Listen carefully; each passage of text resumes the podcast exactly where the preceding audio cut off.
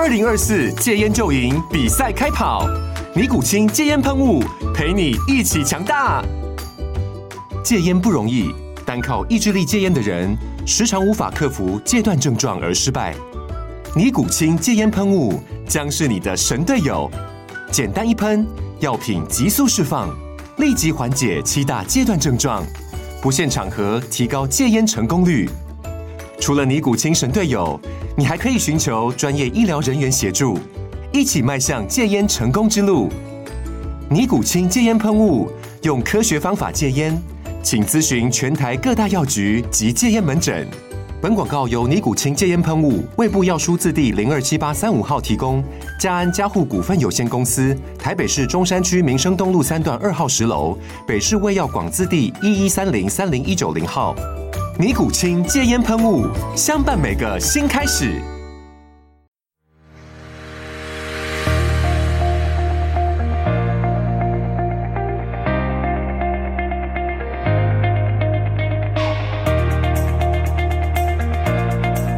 大家好，欢迎来到这一集的 SSE 训练漫谈，我是廖教练。我有很多种身份和称谓，在遥远的 BBS 时代，PTT 单车版的乡民们称呼我为路边草。骑脚踏车的选手们和一些比较熟识的训练上的老客户称呼我为小廖，而在商业健身房里面呢，我的名字则是 Derek。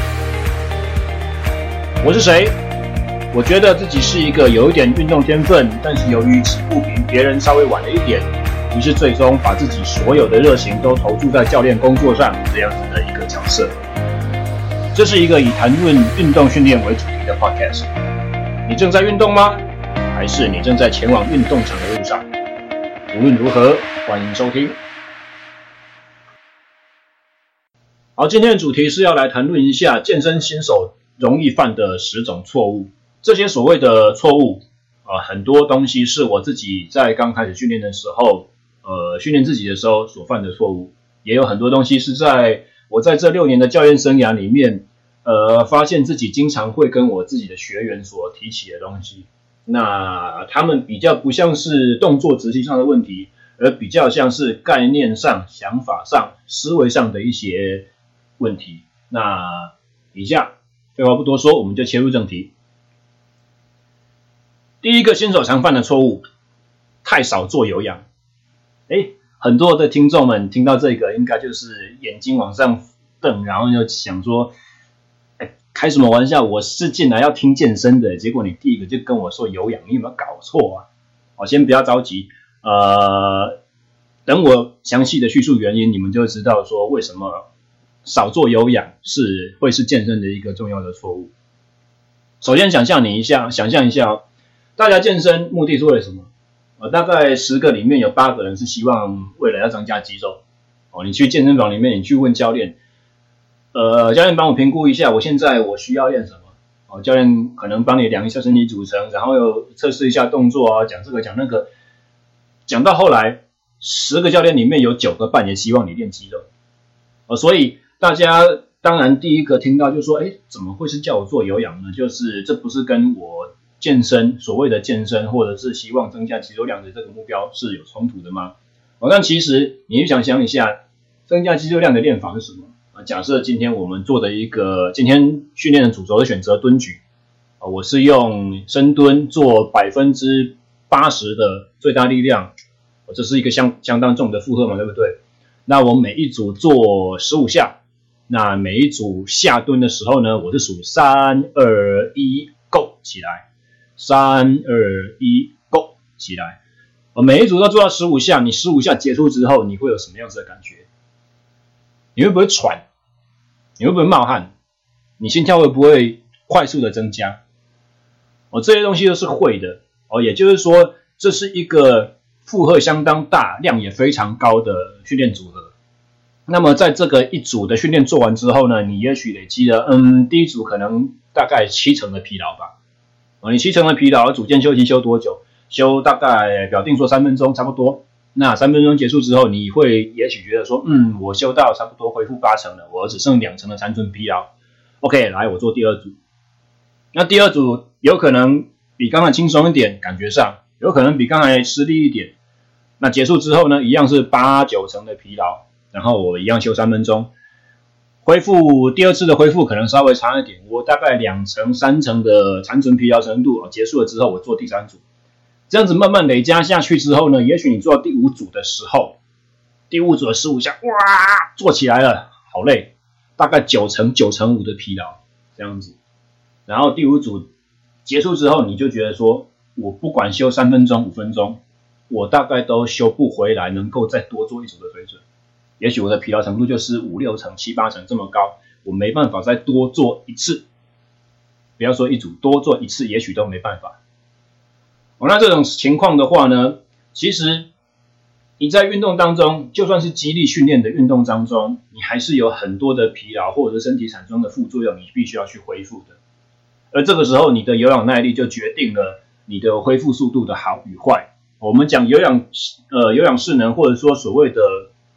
体能哦，conditioning 这个东西在讲的，你有氧势能如果好的话，你在每一次组与组之间的休息运动中当下的恢复与再生，你的效率是高的。那大家去思考一下，这样子是否你可以让容许你有效的在有限的时间之内去累积达成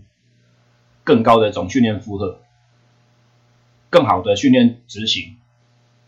哦，或者是说，长久下来，你在同一个时期里面，你是否能够重复的执行更多次的这样子的训练，而得收呃每一次训练之后得到更好的恢复和更加的生理适应效果。而这个是所谓的有氧势能它的一个好处。而我们在这边所讲的有氧，其实是一个非常笼统的说法哦，所谓的有氧或心肺哦。所以第一件事情。不要忘记了，你就算是健身热爱的族群，哦，你依然需要某一种程度的有氧势能或者心肺耐力，才能够把你的训练最佳的得到转换的效果。而一个很简单的测试方式，如果你今天上跑步机，你时速开个每小时七公里好了，你小跑步就速度也不快，可能就是哎大公车或捷运来不及了，赶快小跑步一下赶一下那个程度。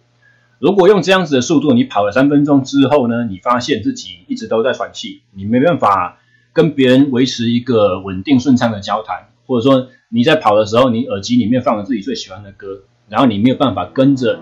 把一首三分之钟的歌从头唱到尾，这样子的话，你的有氧势能真的就需要好好的加强，有待加强。这个测试方法在我们的训练生理学上面叫做所谓的 talk test，哦，谈话测试。它是一个确认你所谓的有氧阈值或者说低强度区间的一个方式，所以各位你想想看，如果你光是跑起来的速度而已，你都没有办法达到一个有效的有氧的话，那就代表说耐力训练对你来讲根本就没有所谓的低强度区间，那才刚刚跑起来就已经进入到中强度或甚至高强度区间的人来讲，你的耐力真的迫切的需要提升，如果不在这个方面突破瓶颈的话，其他训练你真的很难做到有效。哦，这个是第一个，太少做有氧，容易产生的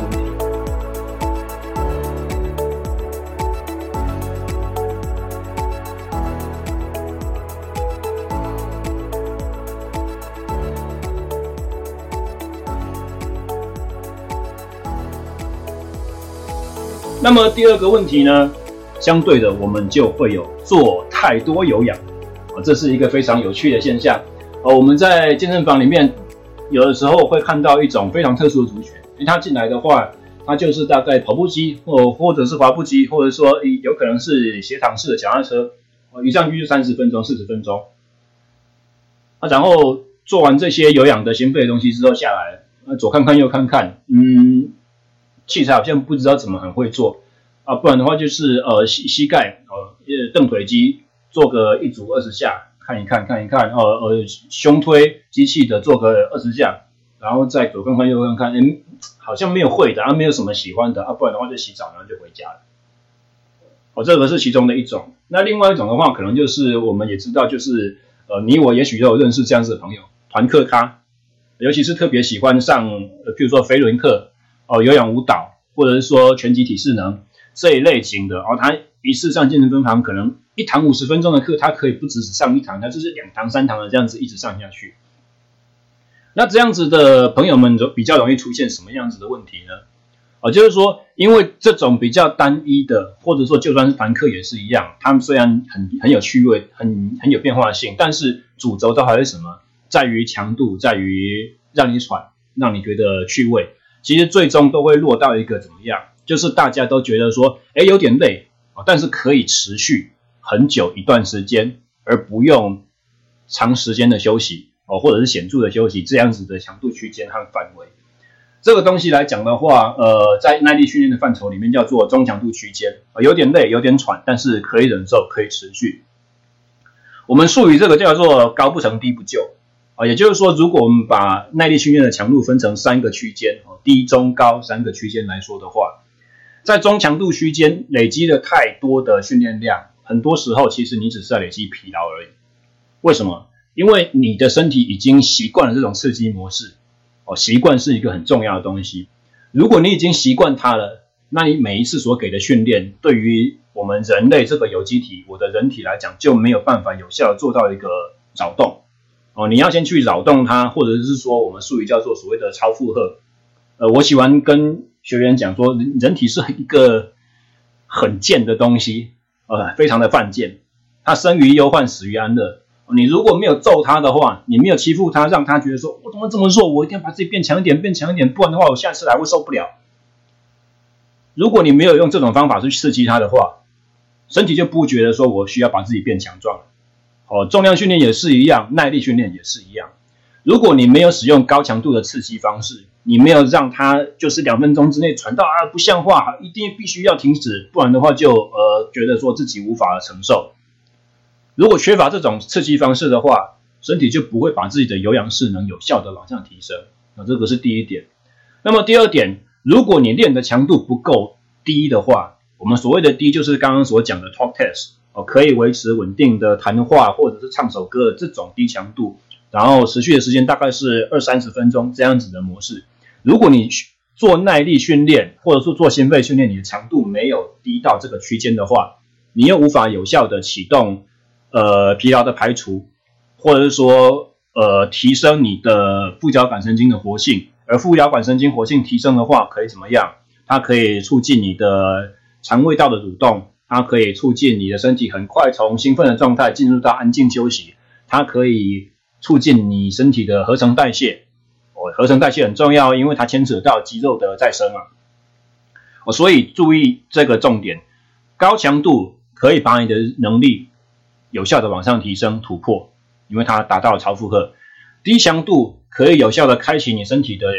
自我修复机制，哦，所以会提升你的睡眠品质啦，什么什么这些东西。中强度，成语叫做高不成低不就，哦，它很容易落入到一个所谓的 no man's land。或有一个问题就是在于说什么，当你的运动强度一旦跨足进入了中强度区间的时候，我们人体就会大量的动用碳水化合物去当做燃料了。因为烧糖类快嘛，所以你要启动你身体把脂肪组织分解变成自由脂肪酸的这个机制，一定是低强度训练才能够有效启动。你没有先用低强度把这个我们我喜欢讲的比喻叫做挖煤炭，把煤炭从矿山里面挖出来，这个挖矿采矿的步骤去活化的话，你之后的训练内容，不管是心肺也好，或不管是肌耐力也好。你在每一次的负荷当中，你所使用的动用的脂肪资源相对来讲就是少，那么这个需对于需要急需做减肥的族群来讲，可能也是一个不利的消息。哦，所以以上就是第二个问题，新手健身经常碰到的，做太多的有氧，而且是错误的方式，用你最喜欢的方式，但是是不健康，或者是说也不算不健康，而不是最佳的方式去执行有氧耐力训练。哦，所以这个是。以上就是新手常犯的第二个问题，做太多有氧。第三个我们要谈论到新手健身经常容易犯的错误是什么呢？叫做只听朋友的意见而不愿意请教专家。呃，其实喜欢听信朋友的意见这个东西也不能算是不对，因为怎么样，这是人性的一部分，这是人之常情。我假设呃，我们打个比方，假设你今天遇到了。呃，你想买保险，你可能第一步会去做的事情不是寻求呃寻找市面上各大寿险公司，然后去去比较他们的信誉，或者是说股票的市值，你可能也不是找了一家寿险公司，然后去开始自己做功课去比较里面各个寿险方案。呃，你会做什么？你会想说，哎，我小学同学好像哪一个是后来去做保险，对不对？我那个业务，我我找他来帮我规划好了，我相信他。类似这样子的，这个是为了什么呢？因为呃，人会对自己所信任、呃所认识的对象会有一种情感上的信赖，呃，所以在运动上面也是一样，你会觉得说，哎，平常都是谁跟我一起练，我都跟他一起练，啊，他好像做的比我重，然后他好像动作都比我标准啊，不然的话，哪一个训练上面的问题，我问他好了。啊，健身房里面站在旁边巡场那个教练哦，看起来可能瘦瘦的，也没有什么了不起啊。而且又听说，好像健身房里面教练，你只要跟他讲到话，他就会想要卖你课啊。不要不要不要，不要问他好了。哦，可能会产生这样子的呃想法。当然，这个不能算绝对的错误。呃，在我们台湾国呃的健身房的生态上面，经常也确实是如此。但是我们必须要思考到一个问题，就是说，当你请教的一个训练伙伴不是他本身不是专家的时候，很多时候他会出自于他的善意，而给予一些他个人经验上可行的方法，而这些方法有的时候是因为不同的人、不同的前提之下所有产生的效果，哦，所以适合某一个个案的做法，有有的时候。不见得是通盘都适用的，哦，适合甲的训练方式也许不适合乙，哦，这种问题在当你请教朋友的时候，经常的容易发生。为什么？因为这个朋友他不是在这个行业背景底下工作的，他也许在学生时代或者是他的呃专业知识上面所涉猎的，并没有这么的广泛。也许他对自己的训练过程非常的了解，他也非常清楚说哪一个方法对他来讲有用。但他可能不知道说这个方法只对打比方百分之四十的人口有用，或百分之七十人口有用，而他把他的意见提出来的时候呢，也许你是那个比较特例的百分之三十，或者是说他你的朋友是否有办法像专业的教练一样去评估很多关于你工作上、你生活上，或者说你个人现阶段条件上的一些限制和资源。从而给出最佳的建议，而这是一个你需要去思考的。而何谓专业？所谓专业的意思就是说，呃，他就是靠这行吃饭的，而且你在这一个领域的东西，如果除了他以外，就没办法从其他人那边得到协助，这个叫所谓的专业。我喜欢打的比方就是说，哦，譬如说做水电的啊，你家盖房子要先拉一些呃排水的管路啦，或者是说电线啊、电灯啊这些东西。你可能很难，就是去个五金行直接找顾柜台的弟弟帮你做这个工程嘛，对不对？啊，你一定就是需要经由你帮你盖房子的工头，去找到他所认识的谁啊，哦，水电师傅来做这件事情。哦，所以健身产业的从业人员们也经常需要有这样子的一个认知，就是说，这是我的工作，我的能力能够帮助客户解决这些问题，而如果不是我的话，其他也许就。不够靠，无论是刚接触健身的新手，或者是说在健身产业像我一样从业的人们，可能都必须要有这样子的认知。那一方面，新手们可以对于教练能够有更多的信赖；另外一方面，教练也能够有足够的自信，知道说我会给予新手最好的帮助。而我的帮助，如果不是我的话，其他人来给予，也许就没办法这么的到。这是新手在健身上经常经常所产生的一个问题。喜欢听朋友而不相信专家。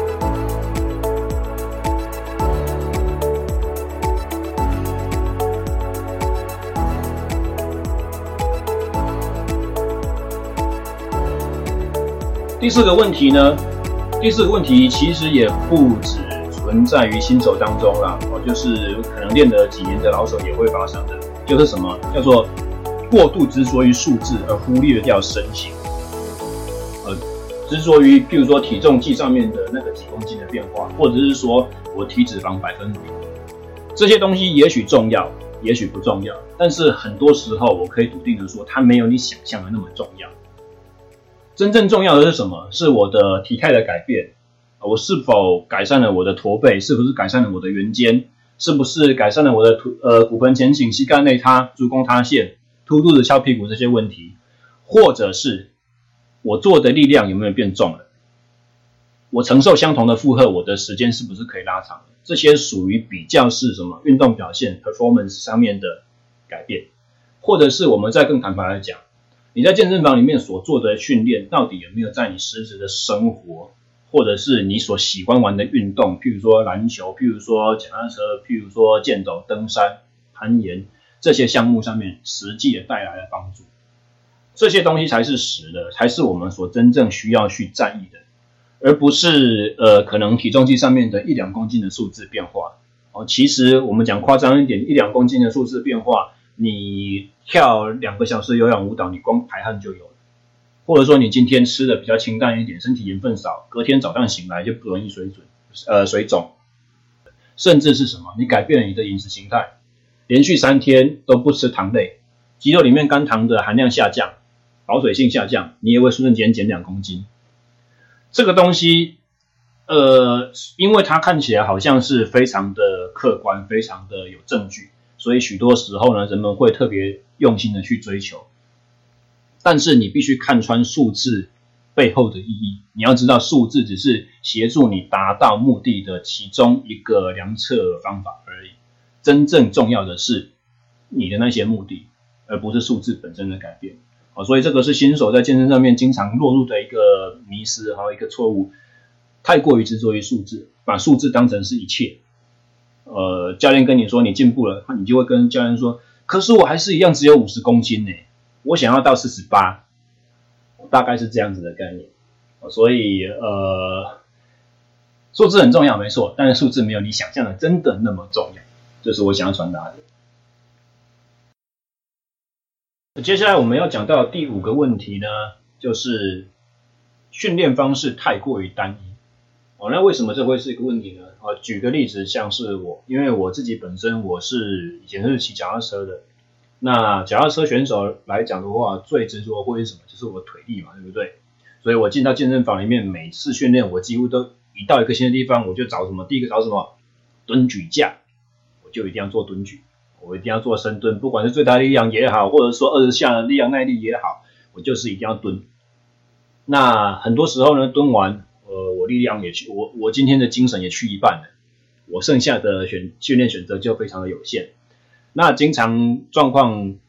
大部分人状况也都是这样子，会先做自己喜欢的，或先做，或者先做自己认为想要的、重要的。那么在这个情况之下呢，有限的训练时数就会产生，最后你看下来，诶，结果一两个月之内，我怎么同样都在做这一些事情？我的训练方法太过单一。我们要知道健身房的价值在于哪里？其实，因为我们人在运动上面是需要经常面对不同的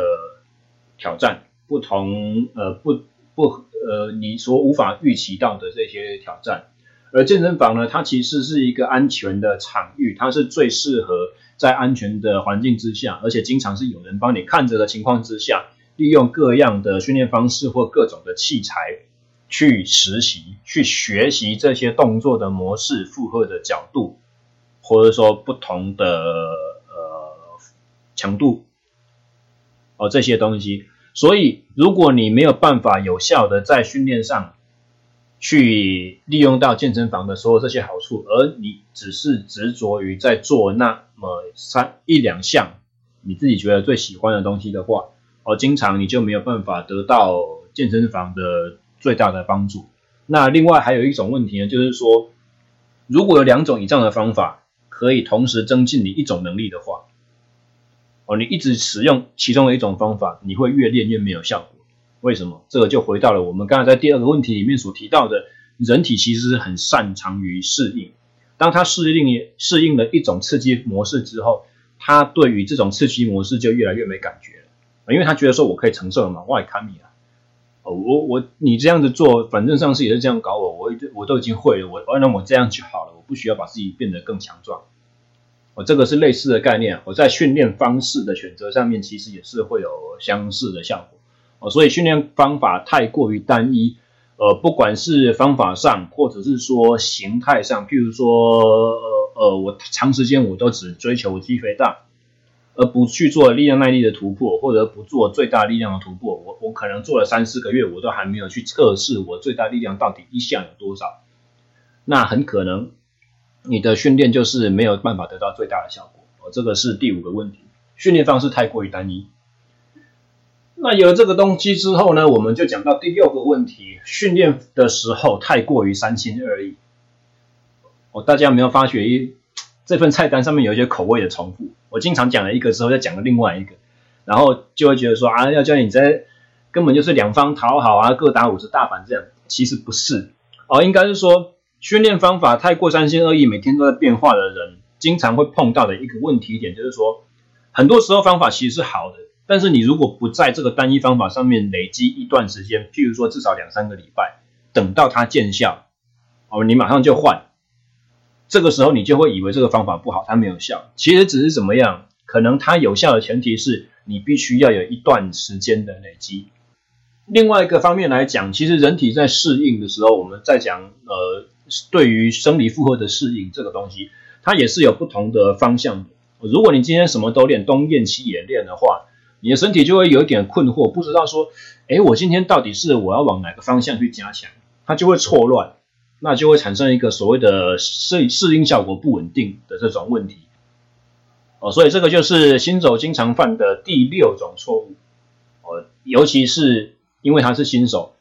哦，所以他的能力在比较差的情况之下，他什么方法练都会给他带来一点进步，所以他就会很喜欢今天做这个，明天做那个。等到他哪一天有朝一日，慢慢的脱离新手的成呃身份，要往中手或老手方向去的时候，他就会发现说，诶，其实好像跟以前一样，怎么练怎么进步，这种甜蜜期好像过去了。